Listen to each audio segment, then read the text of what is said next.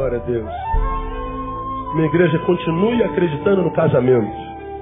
O casamento foi a melhor ideia que Deus teve no universo. Nós louvamos a Deus por isso. Abre sua Bíblia, Mateus capítulo 6, fazer uma, uma meditação na palavra em Mateus capítulo 6.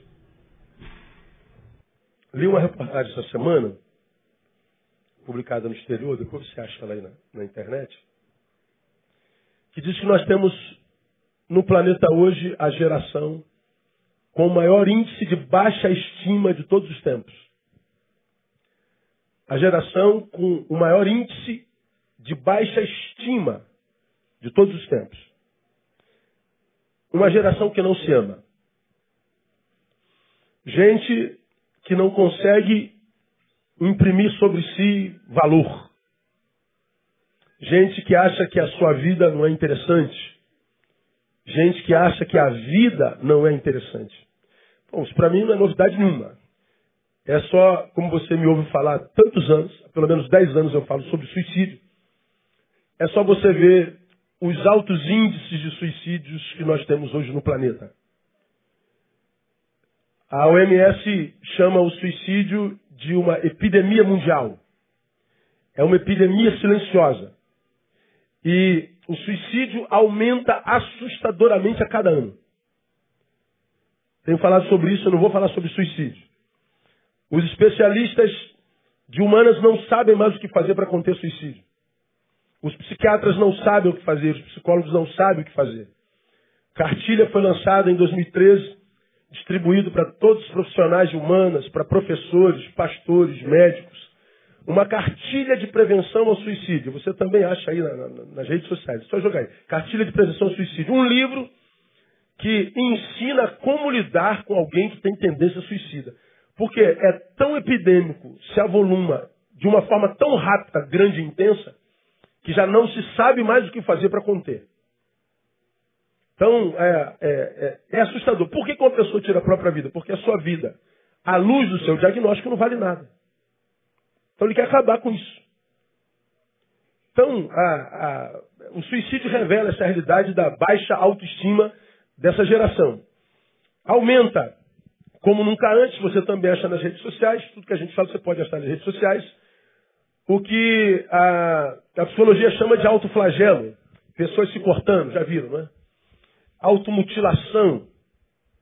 Pessoas se cortam com gilete, com faca, com caneta. Pessoas que impingem a si mesmo dores homéricas e é, quem vê se assusta demais, porque a gente não entende por que uma pessoa gera dor em si mesmo, se a maioria de nós quer fugir da dor. Eu atendi um caso aqui na nossa igreja, não da nossa igreja, mas alguém que chegou até nós, de uma menina de 14 anos que só andava de manga comprida. Por quê? Porque ela já tinha cortado os dois braços, de, de baixo a cima, depois cortou a perna, e os pais não tinham visto. Ela se autoflagelava há mais de um ano. E como ela já tinha acabado de cortar tudo que tinha, ela voltava a cortar o braço e o braço dela já estava cheio de queloide. Aquelas cicatrizes que vão ficando sobre cicatrizes, ficam caroço. Por que, que uma pessoa faz isso? Ora, os especialistas é, explicam.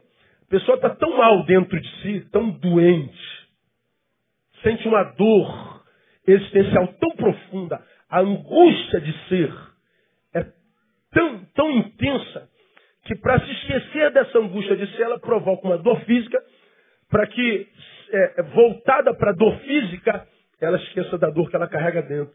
Ela prefere uma dor física do que a dor existencial, do que a dor psíquica. Ela gera dor no corpo para fugir da dor que é mais intensa. Por que, que a pessoa faz isso? Porque a vida não presta. Não tem valor. A estima está baixa. Nós vivemos essa realidade com muita intensidade, muito mais próximo de nós do que nós imaginamos. E como a, a dor é interna, a gente não consegue discernir o quanto e que intensidade a dor do sujeito está. Como? Nós temos falado sobre isso aqui. nós vivemos na era da estética, todo mundo investindo em estética, como nós vivemos na geração facebookiana, todo mundo se sentindo feliz, nós olhamos para a geração mais bonita de todos os tempos e não acreditamos que seja a geração com maior índice de baixa estima de todos os tempos. Ou seja, a beleza externa esconde a feiura interna. O que parece ser o estético esconde o que é. E aí, quando nós olhamos ao redor, e os nossos olhos só percebem imagens e nada mais, quando nós olhamos a imagem perceptível pelos olhos, nós mal acreditamos que essa geração esteja tão doente. Mas está. É só você que está aqui doente ou me ouvindo pela internet. Imaginar, você olha para o lado, como que essa pessoa que está do teu lado, você pode imaginar que pode estar doente desse jeito? Não tem como, porque está bonito, está cheiroso, o cabelo está liso, está magro. Está do lado da esposa, do lado do marido. E parece que está com um casamento maneiro. Poxa, que casal maneiro. Você não sabe de nada. Mas só que quando a gente está mal, a gente imagina que nós estamos mais mal do que todo mundo e parece que todo mundo está bem. Não. É, é, só você parar para pensar. Você que está aí assim mal, tu acha que quem está do teu lado imagina que você esteja assim? Também não imagina, porque você também está magro, o cabelo está liso, tu está lá da mulher. Facebook está lá se sentindo feliz, tu jantou fora ontem. Tirou foto do prato, do peixe que você comeu, botou lá. Salmão com. Como é que é aquele molho que bota no salmão? Alcaparras. Salmão com alcaparras. Se sentindo feliz. Saiu dali e supapou a esposa. Só que não botou. O supapá não, bota na, no Facebook, é só se sentindo feliz. Né? Então é mentira. É, como você já falou, o Facebook é o mundo que nós gostaríamos que existisse. E no Facebook nós somos o que gostaríamos de ser. Mas o Facebook não tem nada a ver contigo. E você não tem nada a ver com o teu Facebook. É farsa. É mentira. E quem tem Facebook sabe muito bem disso. Né? Então, você que é minha ovelha, toda vez que você vê aquele cara que está feliz o tempo inteiro, fazendo elogio para a mulher o tempo inteiro, e para o marido o tempo inteiro, é tudo mentira. Ele está tentando desviar a atenção. Quem é feliz não exibe sua felicidade. A vive. E quem a vive não precisa exibir, todo mundo vê. Ela não é autopropagável. A felicidade não é exibicionista. Regra sem exceção. Então, tá lá. A geração com maior índice de baixa estima de todos os tempos. E a mais bonita de todas. Aí vem Jesus, em Mateus 6, 26, e diz uma coisa muito interessante que eu queria compartilhar com vocês, ah, com esse horário que a gente tem. Ah, ele ministrando aos seus, portanto a nós, a essa geração também. Ele diz assim no versículo 26: Olhai para as aves do céu, que não semeiam, nem ceifam, nem ajuntam em celeiros, e vosso Pai Celestial as alimenta. Aí vem a palavra de Jesus.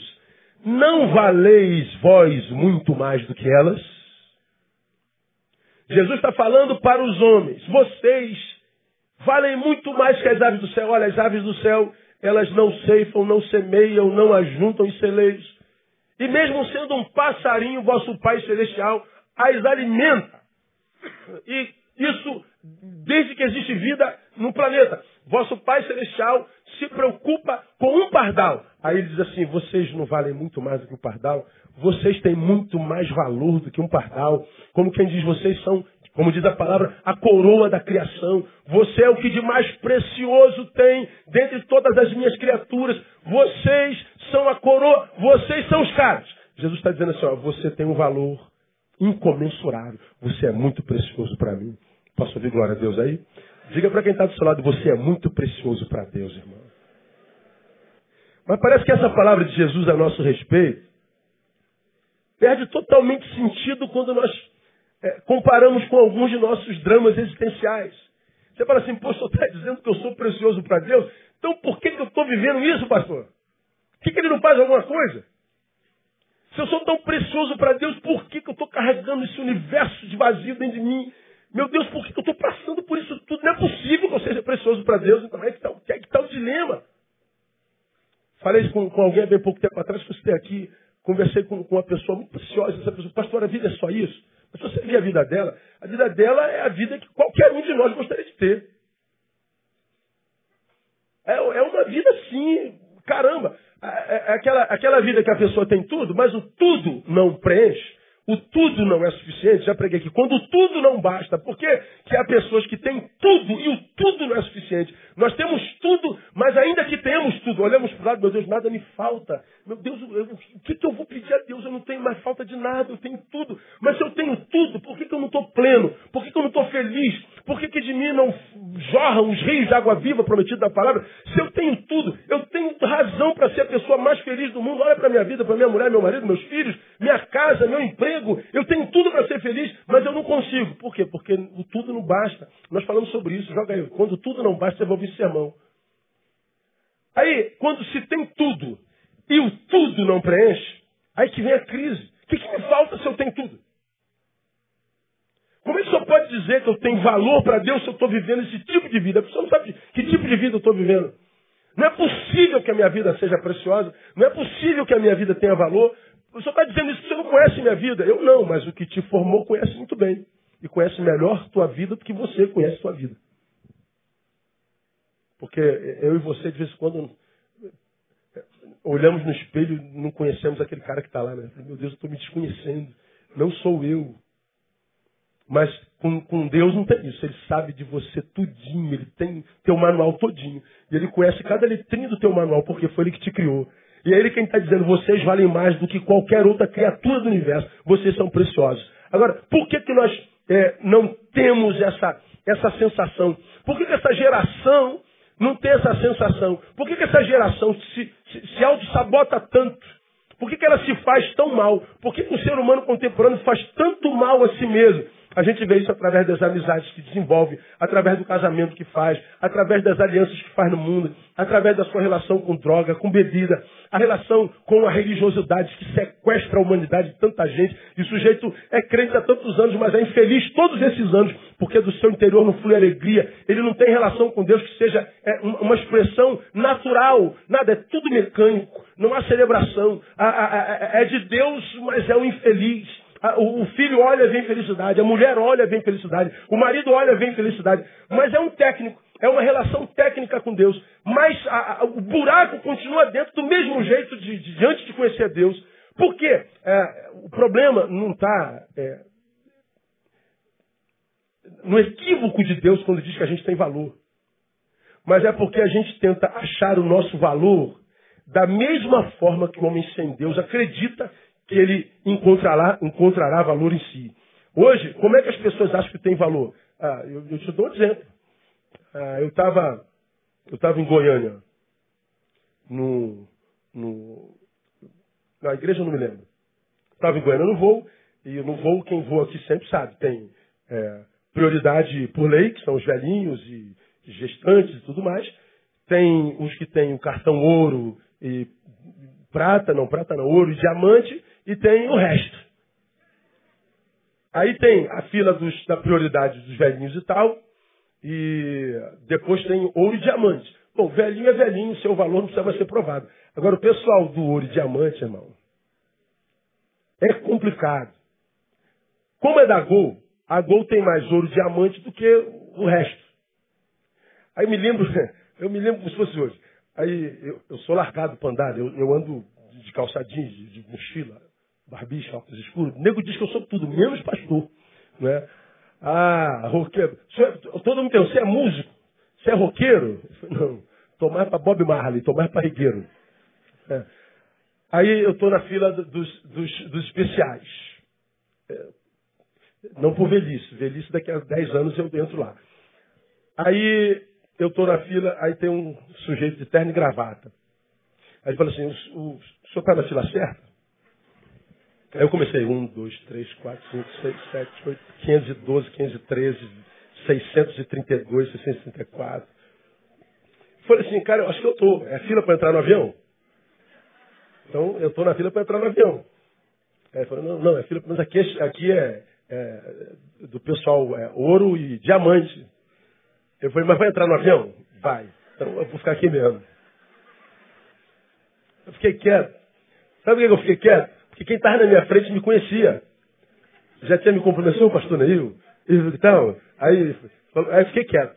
Aí eu falei, meu Deus, o cara o cara está na fila de vez de curtir a fila dele, que é meu nome, ele ainda se preocupa se quem está na fila dele deveria curtir como ele.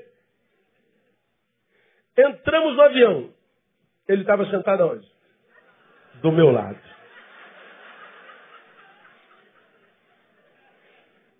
Aí o diabo fica assim, ó, dá uma nele, dá uma nele.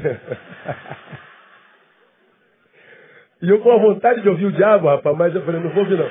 Mudei de banco. Fui para outra poltrona, o avião estava o avião tava vazio. Mas aquela gente que gosta de ostentar, que gosta de título, que gosta de, de, de gravata, que gosta de parecer ser, que se incomoda com o que você é. é, é a, a, nossa geração é essa. Eu fui tentado a perguntar o que, que ele fazia, mas eu, eu falei, não vou dar moral para vagabundo.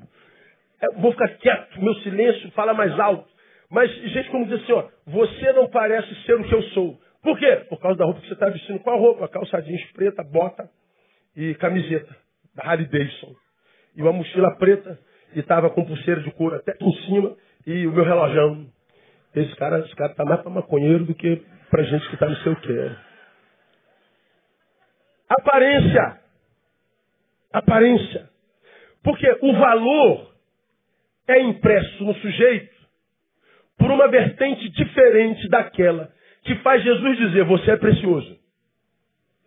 Quando Jesus diz você tem valor, ele não fala com os mesmos olhos que, por exemplo, o capitalismo diz você tem valor. Jesus, quando diz você tem valor, não fala com os mesmos olhos que o religioso diz você tem valor. Jesus, quando diz você tem valor, ele não diz com os mesmos olhos que, que, que, que, o, que o atleta diz que você tem valor. Não, os olhos de Jesus imprimem valor a gente a partir de perspectivas diferentes.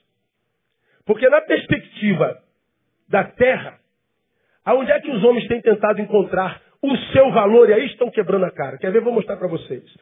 O homem acha que tem valor por quê?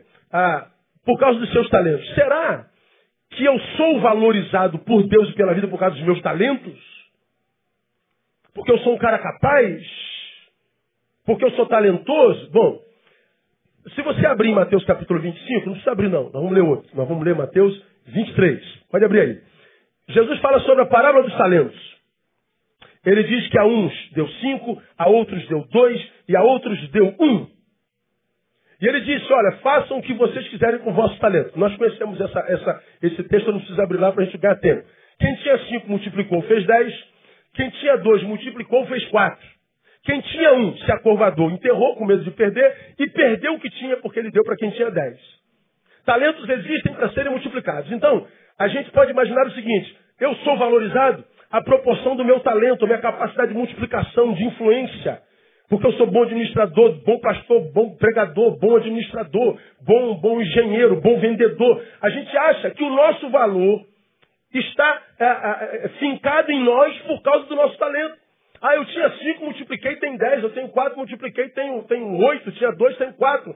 Eu tenho valor por causa do meu talento. Só que você vai em 23, 11, aí você vê Jesus desconstruindo esse negócio assim, bem, bem claramente. 23, 11, ele diz assim, ó. Ele falou que a gente tem que multiplicar, né? Mas ele no 23 diz assim, mas o maior dentre vós será quem?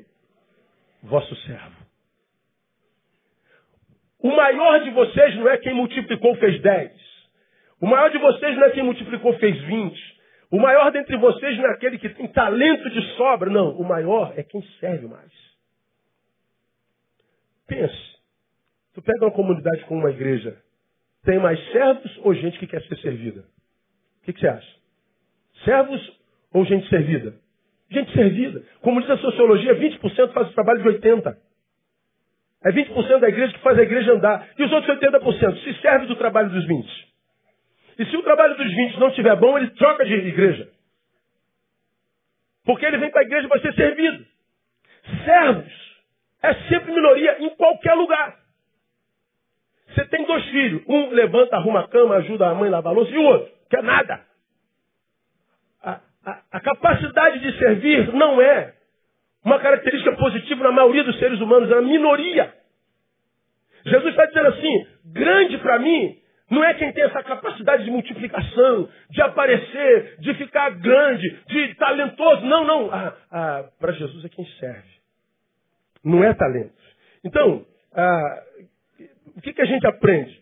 Nosso verdadeiro valor não é medido por nossos talentos, porque para Jesus o maior é o certo. Não é medido pelas nossas capacidades e nem muito mesmo menos pelas nossas posses. Possuir pode ter valor entre os homens. Ah, tem. Quanto mais a gente tem, mais a gente imagina que é melhor. Quanto mais a gente sabe, mais a gente imagina que é melhor. Quanto mais a gente tem, mais os homens babam a gente, mais nos dão oportunidade. Nos valorizam pelo que nós temos. Deus não. Então, para Deus, você pode ter um milhão de dólares no banco, você pode ter só a passagem de ida para o trabalho amanhã. Deus olha a ambos da mesma forma, porque para Deus o nosso valor não está no nosso talento. Porque quando ele escreve a palavra dos talentos, ele diz: Nós não somos iguais nos nossos talentos. Há gente que tem cinco e a gente que tem um. Somos diferentes em talentos. Mas você acha que Deus ama a filhos mais do que a outros? Não. Deus ama todo mundo igual. Deus não tem filho predileto. Então nosso valor não está no nosso talento. Você não é valorizado por Deus porque você tem essa capacidade toda que todo mundo diz, cara, esse cara é tremendo, esse cara faz tudo. André tem um primo, cara. Eu nunca vi um cara que sabe fazer tudo igual aquele, cara. Quebrou a torneira, chama o Dal. Ele vai lá e conserta a torneira. Caiu a laje, ele vai lá, chama ele, vai fazer a laje. Tem ninguém para cozinhar, bota ele na cozinha que ele cozinha. O motor do carro quebrou, chama ele que ele conserta o motor do carro.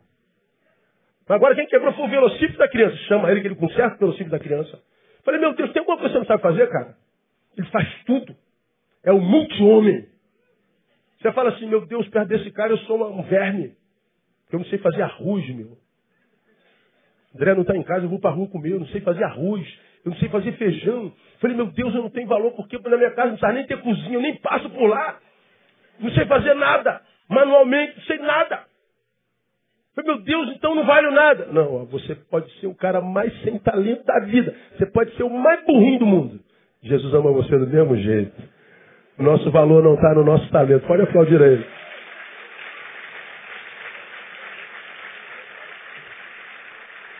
No reino, nós não entramos pelos nossos talentos, não, nossa capacidade não. Seria que nós, seria, seria que, será, será possível que o nosso valor esteja, se não no talento, na aparência? Porque para essa geração, nossos valores estão nos nossos talentos, nossa aparência. Ah, uma geração que eu chamo de corpólatra, que idolatra o próprio corpo. Como disse o Cury, nós vivemos a ditadura da beleza. Você tem obrigação de ser bonito. O mundo é dos bonitos. O mundo é dos estilosos. Aí você vê as academias lotadas. Todo mundo querendo glúteo. Querendo, coxa o quê? Quadríceps? Quadríceps. Todo mundo querendo bíceps. Você tem que ter cabelo liso. Você tem que estar cheiroso. A tua imagem conta muito. E eu poderia dar um monte de exemplos de imagens também. Já preparei isso aqui uma vez, fui pregar na Igreja Batista em Olaria. E aí chego eu lá de moto. E eu vinha de, vi de viagem, vinha de outra cidade. E motociclista anda de preto, né? E eu cheguei lá de preto, de couro, capacete preto, moto seca sovaco, barulhento. Você já me ouviu falar dessa, dessa história aqui? Aí apontei na, na, na, na, na garagem da igreja, aí o cara entra na minha frente e disse, peraí, você vai onde? Falei, vou estacionar a moto. Mas o que você vai fazer aqui? Fazer aqui na igreja tal? É, eu vou cultuar aí. E eu falei, não, você não pode entrar aqui não. Você vê, eu de, de mochila, com tudo atrás, e todo de pretão. Aí eu falei, pô, mas por que eu não posso entrar? Não, você não vai entrar aqui. Eu falei, mas por que não, cara? Não, você não vai entrar porque eu não quero que você entre. Tá bom. Eu voltei com a moto e botei na calçada da igreja. Ele vai na calçada, pô, meu irmão, já não falei que eu não quero que você ponha a moto aqui? Eu falei, mas por que, eu não posso, cara? Porque a calçada da igreja não vai estacionar aqui.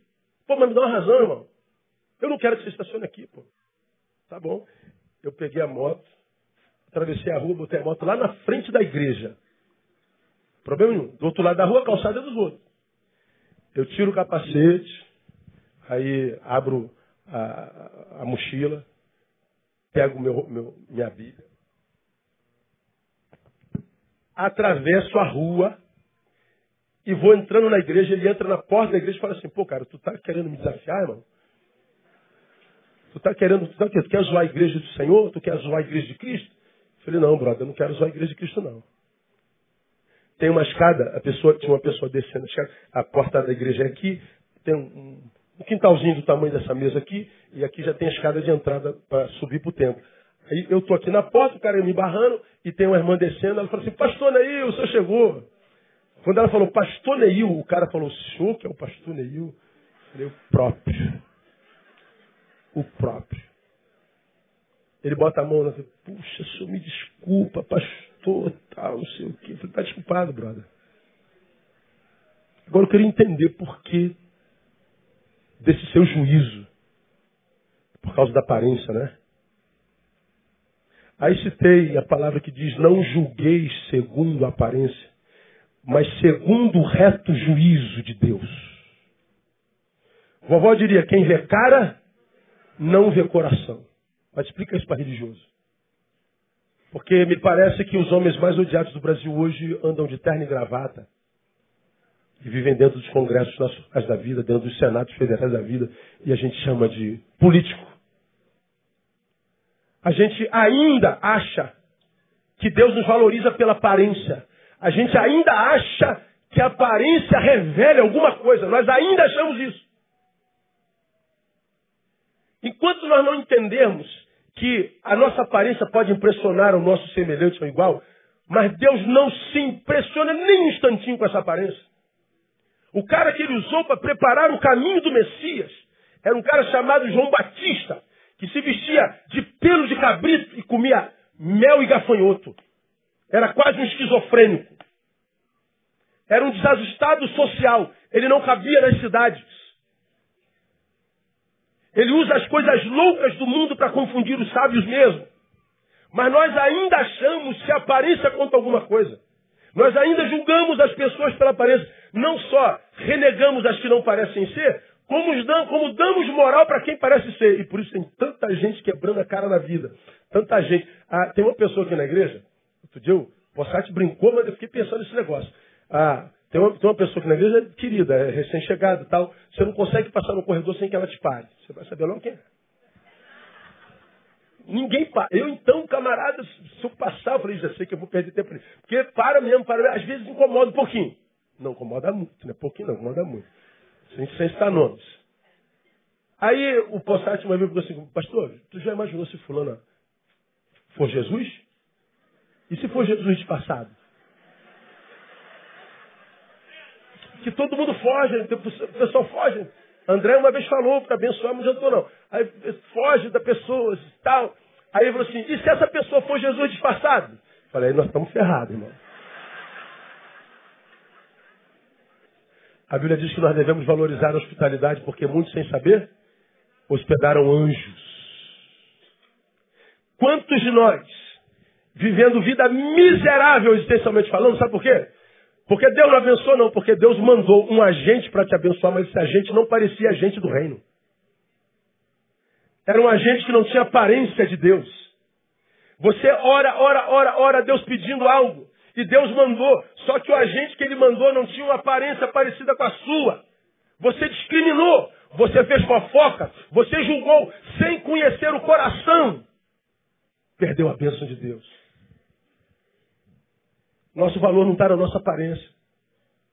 Nossa aparência pode contar para as, empresas de, de, de modelo. Talvez conte. Nossa aparência conta para fazer selfie. Talvez conte. Mas para Deus não conta não. Ele não nos valoriza pela nossa aparência, não. Até porque, né, cara, se você lê Isaías 53, 2, nós lemos lá Isaías 53, 2, falando uma coisa sobre o Cristo muito interessante, que eu acho que todos nós deveremos entender definitivamente. Isaías 53, 2, diz assim, pois foi crescendo como renovo, falando sobre o Cristo perante ele, e como raiz que sai de uma terra seca não tinha formosura nem beleza, e quando olhávamos para ele, nenhuma beleza víamos para que o desejássemos. Sabe o que Isaías está dizendo? Jesus era feio. Eu acho que Jesus era esse cara europeu que aparece nas fotos branco, de cabelo liso e olhos azuis. Lá na Judéia. Você já viu algum oriental com aquela imagem de Jesus lá no Oriente alguma vez? Jesus provavelmente era negro. Existem negros bonitos? Sim ou não, negada? Três pretos hoje aqui arrebentaram a boca do balão. Tem um preto pregando aqui de novo, só dá preto. A preta Eda está aí, não é? E a gente não, nós construímos um Jesus europeu, de cabelo lisinho, olhos azuis. Tu imagina Jesus de olhos azuis, andando pelos desertos da Judéia, dormindo ao relento, fazendo da pedra o seu, seu, o seu, o seu travesseiro. Não tinha onde reclinar a cabeça. Nós criamos uma cultura da beleza, é a ditadura da beleza. É o Jesus branco, é o povo de Deus lindo, é o povo de Deus campeão, é, é, é, é, capitalisticamente falando. A gente tem desprezado gente preciosa. Por quê? Porque nós achamos que o nosso valor está na aparência. Então, se você acha que o teu valor está na tua aparência, você está enganado. E você que é feinho, irmão, dá glória a Deus. Porque beleza não é tudo. Amém ou não? Pois é. Tamo junto. É, Jeová. Se animou, né, Jeová? Nós achamos que o nosso valor está na nossa inteligência. Eu sou valoroso porque eu sou inteligente. Sou formado nisso, sou formado naquilo. No meu gabinete tem vários diplomas. Conheço filosofia, conheço teologia. E, pô, você já viu geração onde todo mundo entende tudo o tempo inteiro? Hoje todo mundo dá palpite em tudo. Se você botar um conceito geológico, vai ter 10 pessoas, milhões de pessoas comentando a, a, a, tua frase geológica. Se você botar psicológica, ele mesmo vai comentar. O mesmo que comentou geologia vai comentar psicologia. Se tu botar uma frase teológica, o mesmo que comentou geologia e psicologia vai contar teologia. Se tu botar filosofia, o mesmo que comentou geologia, é, teologia e psicologia vai comentar filosofia. Ele conhece tudo. Tu vê pessoas postando foto de si mesmo, já falei da geração viciada na própria imagem, e o viciado precisa consumir a própria imagem o tempo inteiro. Isso é vício. Aí ele bota um, sei lá, ele arruma uma pose legal para tirar uma foto, e toda foto que ele bota, ou ela, às vezes ele é um cara bonito mesmo, a mulher é bonita mesmo, bota a foto o tempo inteiro. Aí bota uma frase bacana de impacto, já viu? Uma frase bacana de impacto. Aí você fala assim, poxa, ela tirou uma foto, naturalmente, e botou uma frase que estava na cabeça. Nada. Ela consultou essa frase. Ela pensou na frase antes, vou botar uma frase de impacto. Vou pensar, nossa, aqui não está boa não. Deixa eu procurar mais. Essa frase aqui ficou legal. Depois que ela achou a frase, ela vai, planeja a, a, a foto, ela arruma aqui o coisa, né? bota aqui. Aí bota. A vida se resume na contemplação da natureza. Ela está aqui, ó. Nada. Tudo tramado. Ela está vendendo a imagem dela. Aí aparece alguém que fala assim, adoro suas postagens, tudo planejado, é vendendo imagem. Não sai assim, pum, rolou, tchum, tirei botei rápido. Não, não, não, aquela frase ela buscou, caçou muito. Tinha que ser planejado. Por quê? Porque aquela frase é de peso, ela parece inteligente. A gente acha que nós vamos ser valorizados a partir da nossa inteligência. Mas será que o meu valor está naquilo que eu sei, Será que o meu valor está na minha capacidade de, de adquirir e armazenar informações? Para Deus não, cara. Entre os homens, talvez. A gente tem um pouquinho de mais de respeito tal. Mas será que Deus me valoriza por causa disso? Não. Vê 1 Coríntios, capítulo 1. 1 Coríntios, capítulo 1. Tem uma palavra muito legal. Versículo 19. Você lembra que eu preguei sobre isso aqui? Quando eu falei sobre o Zeitgeist, o espírito da época. Aí, o 18 diz assim, porque a palavra da cruz é devera loucura para os que perecem, mas para nós que somos salvos é o poder de Deus. Aí nós falamos, duas visões sobre o mesmo tema. Apontei para essa cruz aqui. Quem está aqui dizendo, isso é loucura. O outro diz, isso é o poder de Deus. Dois olhares, dois diagnósticos sobre o mesmo tema. Qual tema? O sagrado. Primeira lição: o sagrado nunca conseguirá hegemonia entre os homens.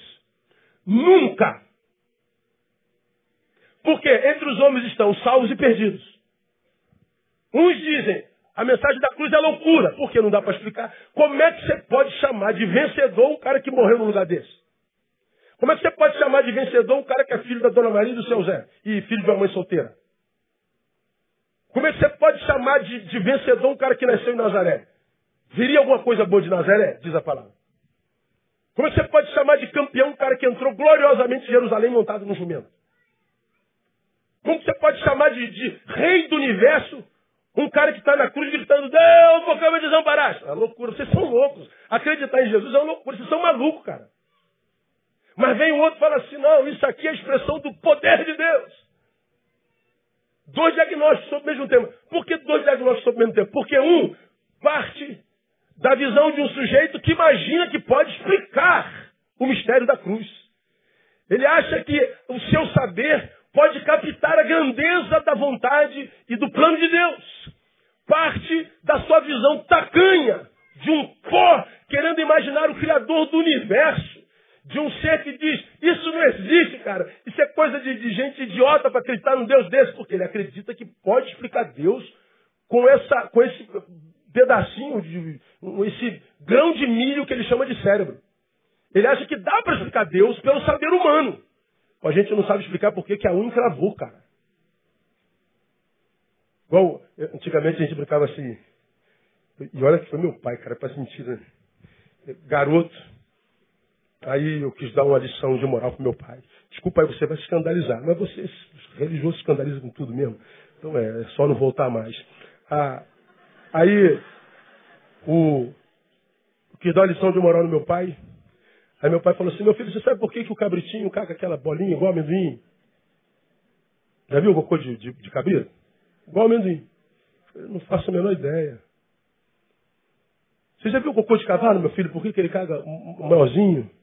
Parece uma bolinha de, de ping-pong. São vários. Não sei. Você já viu o, cocô da vaca, meu filho, como é que é? Cai uma pasta, né? Pof. Por que, que são diferentes? Não sei. Ele falou, você não entende de merda. Você quer me ensinar sobre. Entendeu? Você não entende de cocô. Amanhã na, na mídia toda, mata né, o fuzile no. Estou acostumado. Aí nós que não entendemos das nossas festas, queremos explicar o mistério da cruz. Aí o mesmo, o, sujeito da mesma raça diz assim, isso é o poder de Deus. Por que, que ele fala que é o poder de Deus? Porque ele não fala do saber humano. Ele fala da experiência e da revelação do próprio Cristo. Ele não fala do que conhece, ele fala do que experimentou. Ele fala de experiência. É, desculpa, é, é metafísico, mas é empírico. É quase uma redondeza, uma redundância. Porque nós achamos que se eu não explico, não existe. Se eu não entendo, não existe. Aí o cara se acha o tal porque é intelectual, você entendeu? Ele acha que o seu valor está nisso. Se esconde atrás do seu intelectismo, do seu saber, das suas formações. Fica citando um filósofo, vai cá um filósofo para lá, um pensador daqui, um pensador para lá, ele se acha o máximo. Aí, uma vez eu perguntei numa sala de aula, me diga aí um filósofo que tenha morrido bem. Dá um aí. Que conheceu felicidade. Perguntaram a Oscar Wilde, já falei sobre isso aqui. Você, você é feliz? A, a, a resposta dele, feliz? Para quê? Aí nego printa. Oscar Wilde. Feliz para quê? Como quem diz, felicidade não é nada. Felicidade é bobagem. Agora responda na sua idiotice ou na minha idiotice. Quem é que não quer ser feliz, irmão? Quem é que em, em verdade, sem hipocrisia, fala assim, eu não faço questão da felicidade. Pode ser tristeza mesmo, agonia, desgraça, dor, não tem problema não. Para mim é a mesma coisa. Ah, hipocrisia, irmão. Hipocrisia. Felicidade para quê? Ora, se te pergunta, você é feliz? Ou sim ou não. Se não respondeu sim, é porque não é, irmão. Então a gente filosofa. A gente faz uma frase bonita, de impacto, mas não esconde a nossa tristeza, a nossa insignificância e a vida sem sentido. A gente acha que nossa, nossa inteligência é o que dá prazer para nós. Aí vem é, é, é, gente tentando entender o mistério de Deus. Não entende, então Deus não existe. Aí o versículo seguinte, nós vemos o texto assim, porque está escrito, destruirei a sabedoria dos sábios, aniquilarei a sabedoria dos entendidos. Onde está, ó sábio, o sábio? Onde o escriba? Onde o questionador desse século? Porventura não tornou Deus louca a sabedoria deste mundo? Deus está dizendo isso, sua sabedoria não vale nada. Você vai ser envergonhado no último dia, quando nós estivermos diante do justo juiz, e cada um de nós mostrará os seus nossas obras, você vai ver o quanto que a sua zoação com relação às coisas de Deus, a sua soberba por causa dessa meia dúzia de, meia dúzia de, meia dúzia de palavras, a sua, a sua vanglória, glória vã, é, que humilhava os que menos sabiam, você vai ver onde é que isso vai te levar. Porque se eu explicasse Deus, Deus seria do meu tamanho. E se Deus fosse do meu tamanho, ele não seria Deus. Eu não queria ser Deus. Se eu entendesse tudo que o meu Deus faz, eu abandonaria no dia seguinte. Porque ele seria do meu tamanho. E como você já me falou, ah, eu tenho muitas perguntas para fazer para Deus. Mas a pergunta que mais eu me faço é, Deus, como é que tu consegues amar um ser pequeno como eu? Muitas coisas que você perguntar a Deus, mas agora, como que Deus consegue amar a mim e você, irmão? Esse, essa, isso eu queria entender. Porque pensa, ah, como, como alguém falou outro dia, como é que foi? É, com, com, com, a, calamidade da Bianca Toledo e do marido, que estão dizendo que é pedófilo, essa coisa toda, né? E está todo mundo apedrejando o cara, foi solto agora de manhã. Ah, e, e, todo mundo se metendo na vida da Bianca e do, do, do, cara, ninguém sabe a verdadeira história, você não sabe. Ah, aí alguém escreveu assim: O Senhor está limpando a sua igreja, glória a Deus, ao religioso crente. Aqueles crentes até Jesus perto deles se sente carnal. O Senhor está limpando a sua igreja. Eu perguntaria assim para quem escreveu: se o Senhor fosse limpar a sua igreja, você permaneceria nela? Responda para si: se Deus limpasse a sua igreja, você ficaria na igreja? Ou você sairia com a sua sujeira também? Tem sujeira aí? Mas o Senhor está limpando a sua igreja. Pois é, a, a sujeira é ela. Eu não, eu sou perfeito. E se diz sábio. Hipocrisia. Então a nossa, nossa, nosso valor está na nossa inteligência? Claro que não. Está na nossa força, pastor? Não. Hoje dizem que o mundo, dizem que o mundo é para os fortes. E por causa disso nós vemos, né, a gente projetando uma imagem Schwezer-negriana. Quase que dá um nó aqui, mas saiu.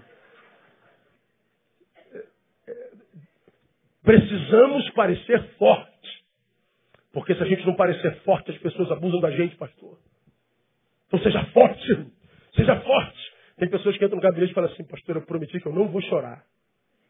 Aí fico perguntando, por que não? Não, não vou chorar. Engraçado, né? A Bíblia diz que bem-aventurados os que? Você sabia que na Bíblia não tem a palavra sorriso nenhuma vez? A Bíblia não fala de sorriso. Fala de choro. Por que, que a gente tem tanto preconceito com choro? Eu não vou chorar. Por que não? Porque o choro pressupõe fragilidade.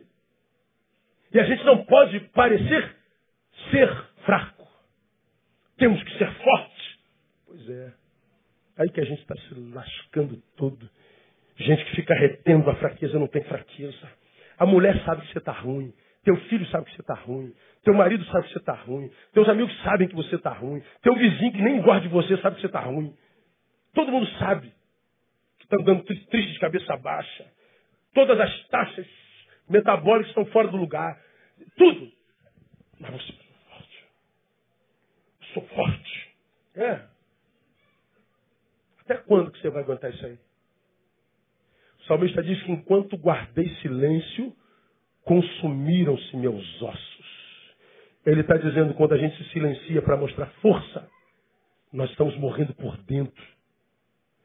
E o pior, a deteriorização começa naquela área do corpo que é o último que se deteriora. Se você for lá no Jardim da Saudade agora, meu pai morreu há 23 anos. 24. O corpo já foi exumado tal. Depois de três anos, exuma-se o corpo, né? Quando você vai fazer a exumação do corpo e abre o, a tumba lá, o que está lá dentro do corpo, dentro da tumba? Só ossos. Para onde foi a carne? Para onde foram os músculos? O bicho comeu. Por que, que não come osso? Porque o osso é a última parte que se deteriora. Leva centenas, milhares de anos. Aí exuma o quê? Pega aqueles ossos tudinhos, tudo soltinhos, bota dentro de uma caixinha desse tamanho, bota no cantinho para botar outro corpo dentro. Os ossos são os últimos a se deteriorarem. O salmista diz assim, enquanto guardei silêncio, os meus ossos consumiram. Está dizendo, ó, ah, ah, começa pelo último. O que está mais profundo em mim e deveria ser o último a ser atingido, é o primeiro a ser atingido, porque por causa do silêncio. Foi Lacan quem disse: doenças são palavras não ditas. Doenças são palavras não ditas. Ó, eu sei o que é ser caladão. E porque eu sei do mal que o meu silêncio pode me fazer, eu tenho alguém com quem eu converso sempre. Não consigo fazer em público? Jamais. Escolha alguém para você abrir teu coração. Para que esse negócio de ser forte. Você não é. Deus não nos fez super em nada. Nada. Foi Paulo quem disse, né? Paulo foi o cara, né? Mas o cara chamado Paulo diz assim: pelo que sinto prazer nas minhas fraquezas. Enquanto a maioria de nós tem vergonha delas e as omite, Paulo diz: eu tenho prazer na fraqueza. Paulo está dizendo: eu não tenho medo de dizer que tenho medo. Eu louvo a Deus porque não, não, não me endureci a tal ponto de não conseguir chorar. Ele diria, obrigado porque eu consigo chorar. Eu sinto prazer na fraqueza. Quando eu estou fraco, então eu sou forte, porque ele está dizendo não é pela minha força, é pela força do Senhor. Então nosso valor não está no nosso talento, na nossa aparência, na nossa inteligência. Se não está, pastor, nisso que os homens dizem, é por isso que nós somos valorizados, onde é que estão tá nossas forças? Termino. Na nossa humildade e fragilidade. Mateus 23, 12 diz assim, estou correndo, nosso tempo já foi. Mateus 23, 12 diz assim, qualquer pois que a si mesmo se exaltar, será humilhado, e qualquer que a si mesmo se humilhar, será exaltado. Ele está dizendo assim, só a exaltação para quem vive humildade. E a gente acha que é exatamente o contrário. Né? A gente não compartilha a fraqueza, a dor. A gente está sempre bem, sempre bem, sempre bem. Sempre mentindo, sempre mentindo, sempre mentindo.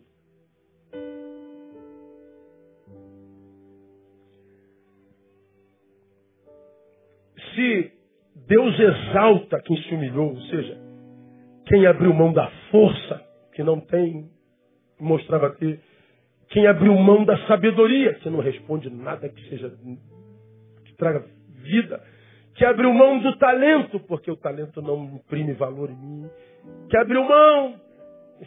Deus, eu não sou tudo isso.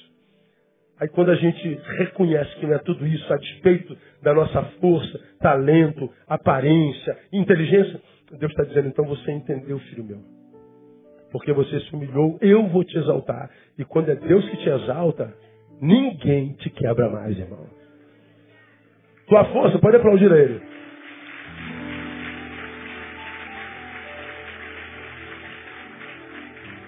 Agora, enquanto você vende essa marra de santarrão, de fartão, vai continuar quebrado.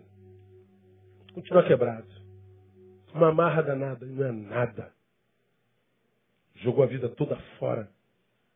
Nada. Nossa força, nosso valor está na nossa humildade e fragilidade. Então, para de tentar vender essa imagem forte, de imbatível, de invulnerável. Ninguém é assim. Eu lembro de Freud, né? Freud disse um negócio muito legal. Nós seríamos muito melhores se não estivéssemos tão ocupados em demonstrarmos ser tão bons. Nós seríamos muito melhores se não estivéssemos tão ocupados em demonstrar sermos tão bons. Você não é tão bom quanto você pensa ser. E se você não é, ninguém acredita quando você vem dessa marra toda aí não. Você está enganado. Volta a lembrar do guri, após o culto dos homens, que após eu pregar o que é um verdadeiro pai, me para no corredor, indo para o gabinete, e ele segura na minha mão e diz, assim, categórica, contundente, emocionadamente, ele diz assim, pastor, eu amo meu pai, eu amo meu pai, eu amo meu pai, mas eu não queria ser como ele nem um instante na minha vida. Eu amo meu pai, mas não o admiro. É isso aí que ela falou.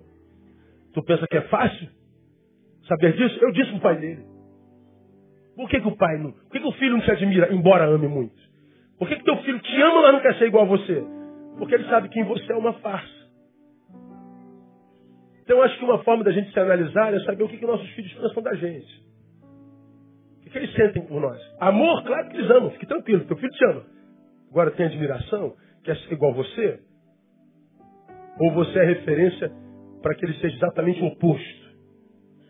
Eu falei do casamento do casal, tem casais que casam e diz assim, qual é o teu sonho? Ter um casamento exatamente diferente dos do meu pai. Eu quero ter um casamento diferente dos, dos meus pais. Outros, eu quero ter um casamento igualzinho do meu pai e da minha mãe. São minhas referências. E as referências de pais não, é de força, de talento, de inteligência. Nada. Vocês viram aquela menina negra que foi disputar o um campeonato de, de neurociência lá no. Onde foi? Que país foi aquele? Dinamarca. Negra. De comunidade. Pai humilde. Quase que analfabeto. Mas pergunta para ela quem é o herói dela. Pergunta quem é o campeão dela. Ela fala, o meu negão. É meu pai. Humilde. Simples.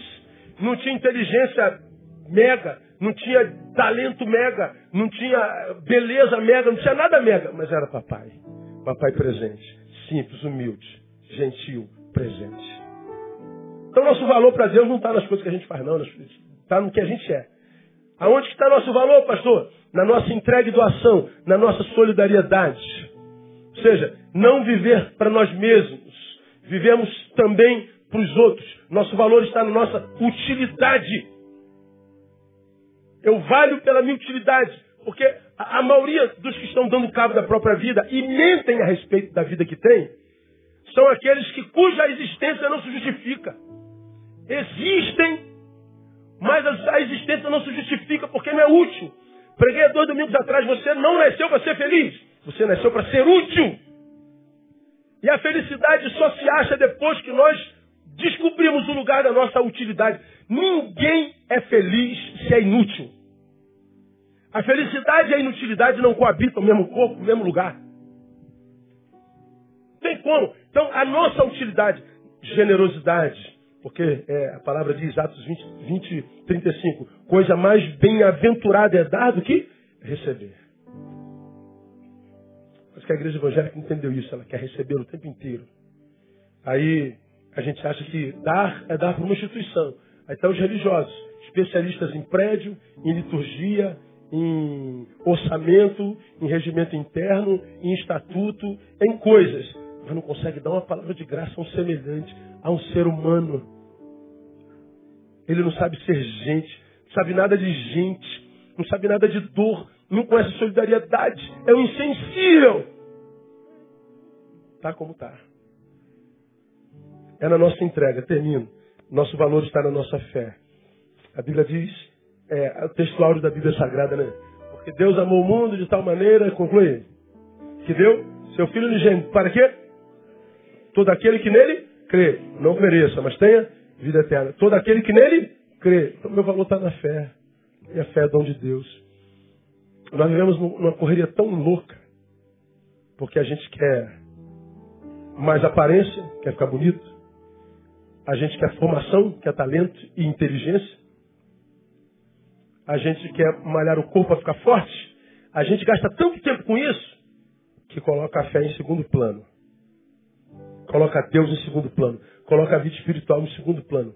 Coloca a, o, o, sobrenatural em, em, segundo plano. Às vezes em plano nenhum. Por quê? Porque a gente está buscando talento, a gente está buscando força, a gente está buscando aparência, a gente está buscando inteligência. Depois que encontra tudo isso, descobre que o tudo não basta. Por quê? Porque a fé é sobre o que tudo mais se solidifica. Se eu tenho uma carcaça linda, mas é uma carcaça vazia porque não é morada do Altíssimo, como que eu vou ter plenitude? Vazio que esse homem sente quando dá cabo da própria vida faz com que ele se refugie no crack, se refugie na, na, no álcool, no sexo. Tudo isso é procura de Deus. Pode trocar de mulher quantas vezes quiser, pode trocar de religião, de igreja, porque vai continuar vazio. Não fosse verdade, não haveria ninguém vazio na igreja evangélica, né? Quantos crentes vazios, infelizes, trocaram de religião, vieram para a religião do Cristo, mas continuam vazios, infelizes, vida sem sentido, vida sem admiração dos, dos familiares, vida sem, sem, sem, sem a menor razão para ser vida. Mudou de religião. Não é religião, é Deus. Deus se não temos fé firmada no Cristo, nossa vida não terá valido a pena. Agora, quando é no Cristo, ela vale a pena, porque é Paulo quem diz: se, se a nossa fé em Cristo tivesse firmada só para o agora, nós seríamos de todos os homens o mais digno de lástima. Mas a nossa fé não está firmada só para agora. A nossa fé nos prepara também para a eternidade.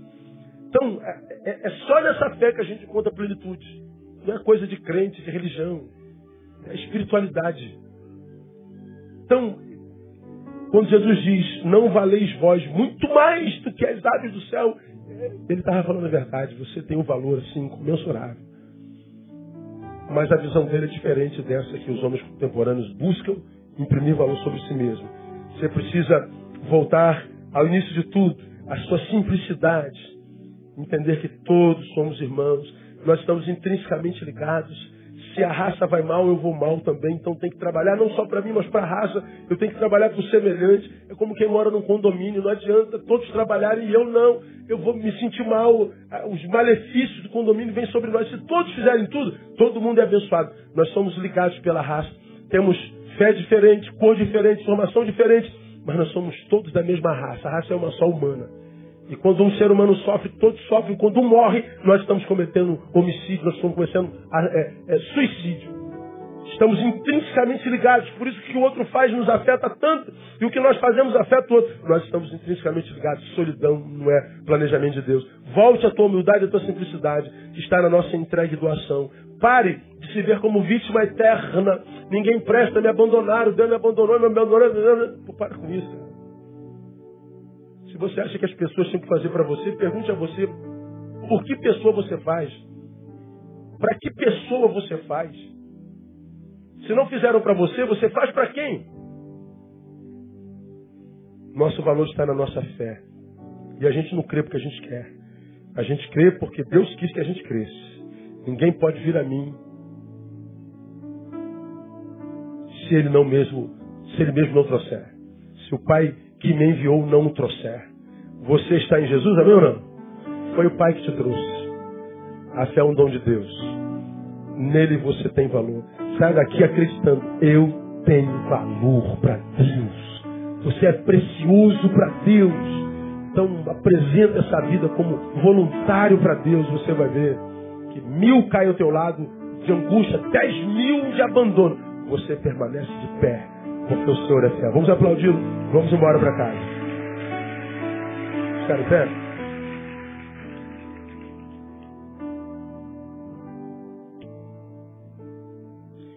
Ó oh Deus, muito obrigado. Saber que um Deus grande como tu se preocupa com um ser pequeno como nós, nos dá um ânimo tremendo e uma esperança muito grande. Quando nós olhamos para o lado, Deus, nós somos muitas vezes tomados por desesperança mesmo. Quando nós olhamos as circunstâncias, a sensação que nós temos é que não tem mais jeito. Quando nós olhamos naquilo no que se transforma o nosso semelhante, naquilo no que nos transformamos como raça, a sensação que temos é que nós seremos o próximo alvo. A sensação que nós temos é que nós estamos sobre mira o tempo inteiro. E que a próxima desgraça acontecerá conosco. Por isso tanta paranoia. Por isso tanta enfermidade psicossomática. Por isso tanta desesperança. Mas, ó Deus, saber que um Deus grande como Tu mira para nós também. Que os Teus olhos estão sobre nós e que nós somos preciosos para Ti, nos dá esperança. Ajuda-nos, ó Deus, a, abraçar essa verdade como uma verdade inalienável. Uma verdade da qual nós nos não nos afastemos jamais. Para que, ó Deus, quando palavras vierem contra nós, para desmerecer o nosso valor, desmerecer, ó Deus, o valor que nós temos para o Senhor, nós nos prendamos a essa tua palavra e prossigamos. Que nós somos preciosos para ti. Ainda que os outros digam que não sejamos para eles, ainda que o mercado diga que nós não prestamos mais para ele, ainda que a igreja diga que nós não servimos mais para ela, ajuda-nos a crer que para o Senhor nós prestaremos sempre. Que essa palavra possa resgatar vidas aqui nessa manhã, possa renovar fé de alguém aqui nessa manhã, possa gerar libertação na vida de alguém aqui nessa manhã. E nós oramos que assim seja, porque a tua palavra é poderosa e o teu amor é grande. E a tua palavra diz que o amor é forte como a morte. Que esse amor resgate vidas nessa manhã. Que esse amor cure vidas nessa manhã. Que, essa, que esse amor, ó Deus, é, salve vidas nessa manhã. Que o teu amor nos abrace e nos alcance. Nós oramos agradecidos e abençoamos o teu povo no nome de Jesus, nosso Senhor que reina. Amém e aleluia. Aplauda ele bem forte. Deus abençoe você. Até logo mais, às 19 horas. Não se sem dar um abraço no teu irmão.